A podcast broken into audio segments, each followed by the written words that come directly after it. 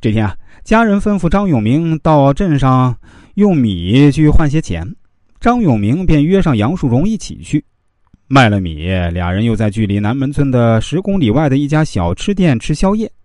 这是杨树荣最后一次出现在人们的视野里，随后他就消失了。杨家人和村干部找遍了整个村儿，也到镇上去询问，却一无所获。当他们询问到张永明时，张永明说：“那吃完宵夜，俩人就各回各家啊。”他什么也不知道，直到半个月后，才有人在南门村附近河边的一个洞穴里找到了杨树荣赤裸的身体。杨家人报了警，警方立刻把张永明作为重大嫌疑人，因为他是杨树荣失踪前最后一个在一起的人，而且也有人报告说曾经见过张永明在晚上推着一辆能放得下一个人的板车在村里游荡。警方把张永明带到派出所询问。这回啊，不知道什么原因，张永明承认了自己杀人的罪行。他说，自己那天晚上确实杀害了杨树荣，还把尸体的手脚都折断，扔到河里，企图毁尸灭迹，却不料河水把尸体又冲到了洞穴中。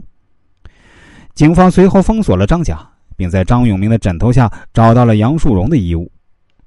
生产大队为此开了会，代表们全体签名要求判决张永明死刑，但最后。还是只判了死缓，又因为在狱中表现良好，张永明后来还获得了减刑机会，终于在一九九七年六月获得了释放，回到了南门村。当张永明终于回到南门村家中的时候，他父母早已去世，大哥去外地当了上门女婿，大姐也嫁到外地，二哥因为和母亲关系不和没有来往，所以家中就只剩他一个人。他独自一人住在南门大街二百二十五号的祖屋里，靠种田为生，也不跟其他人来往。有几次，一些好心邻居曾邀请他到自家去吃饭，但张永明总说自家有饭，才拒绝了。还有一回，他半夜胃溃疡出血，最后还是靠着村干部送他去医院，帮他在手术单上签字的。十九年的牢狱生涯为他的面容增添了几分沧桑，使他看起来比实际年龄要大许多。但只要看一眼他那一米七五的高个头和粗壮的身子骨，没有人会觉得他是个上了年纪、弱不禁风的老人。时不时啊，村民们会花五十块钱雇他，让他把挡住田里作物的阳光的树木砍掉。